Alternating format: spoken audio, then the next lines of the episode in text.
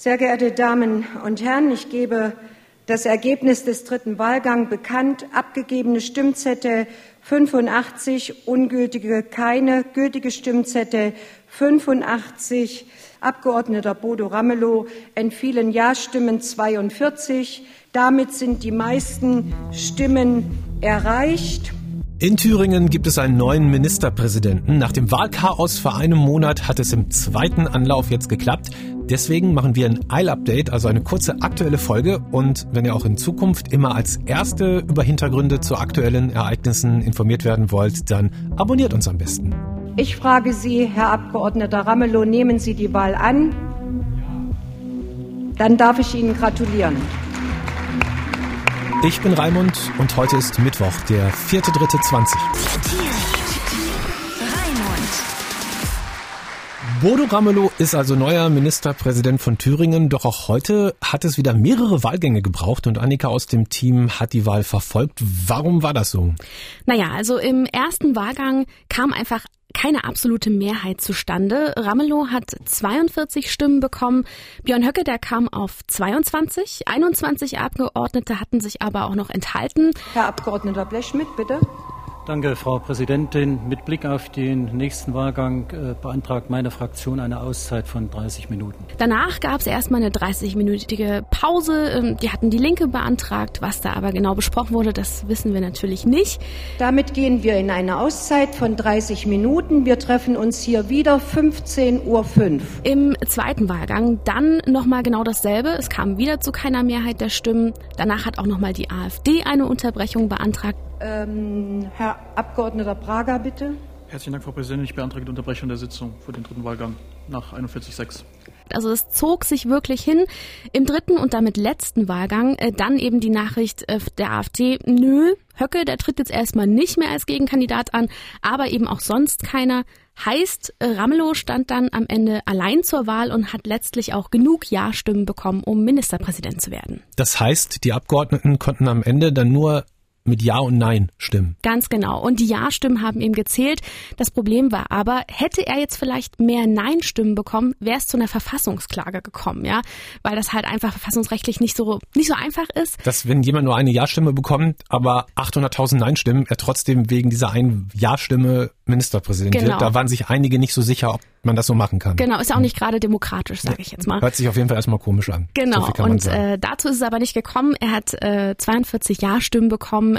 Ich schwöre, dass ich meine Kraft dem Wohle des Volkes widmen, dass ich meine Kraft dem Wohle des Volkes widmen, Verfassung und Gesetze wahren, Verfassung und Gesetze wahren, meine Pflichten gewissenhaft erfüllen, meine Pflichten gewissenhaft erfüllen und Gerechtigkeit gegen jedermann üben werde.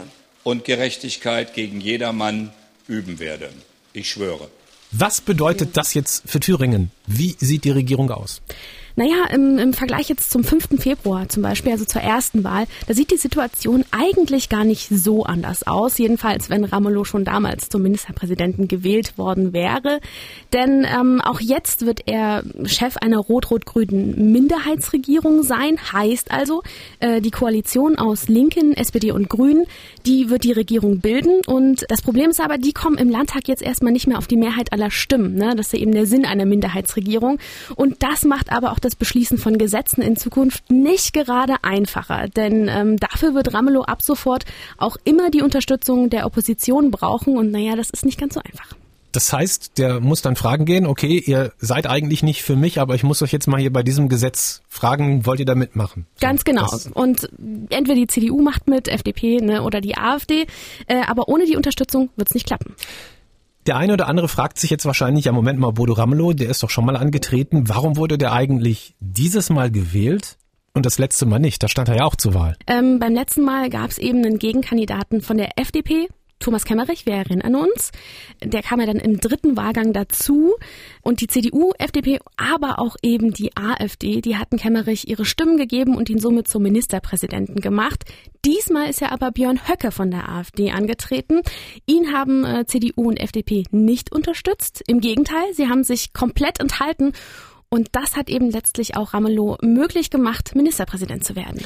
Und wir können ja mal in seine ersten Worte als neuer Ministerpräsident reinhören. Das hat er gesagt direkt danach. Sehr geehrte Damen und Herren, wir haben vor vier Wochen hier im Plenarsaal den Beginn einer Krise erlebt, die zu einer Situation geführt hat, dass der Freistaat Thüringen in ganz Deutschland, ja in der ganzen Welt bekannt geworden ist.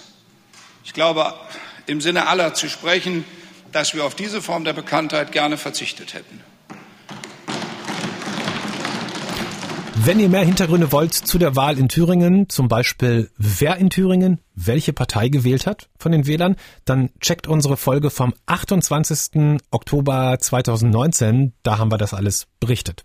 Zu der Ministerpräsidentenwahl heute ist es ja gekommen, weil es vor einem Monat ja dieses Wahldrama gab. Bodo Ramelow bekommt damals nicht genügend Stimmen, sondern, Annika hat es gerade gesagt, der Kandidat der FDP, Kemmerich, dann haben sich alle wahnsinnig aufgeregt, weil das ja schon eine ziemliche Trickserei irgendwie alles war.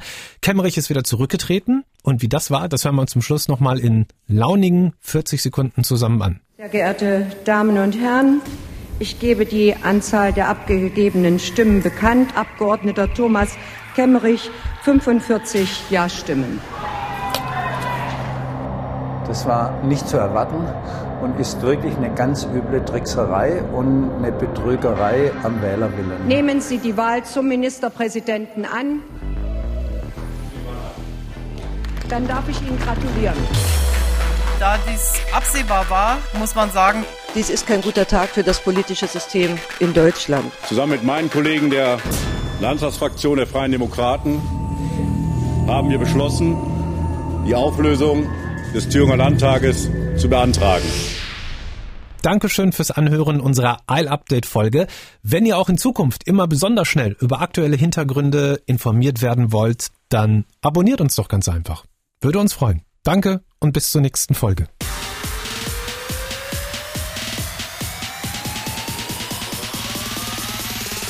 Team Raimund, ein Podcast von MDR Sputnik.